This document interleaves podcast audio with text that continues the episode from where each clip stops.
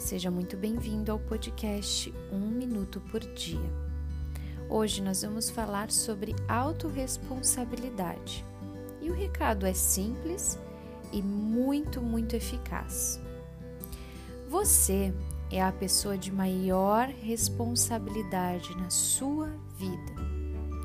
100% de responsabilidade lhe dará 100% de poder. O que, que isso quer dizer, Samantha? Quer dizer que você poderá escolher como agir aos acontecimentos e decidir o que fazer.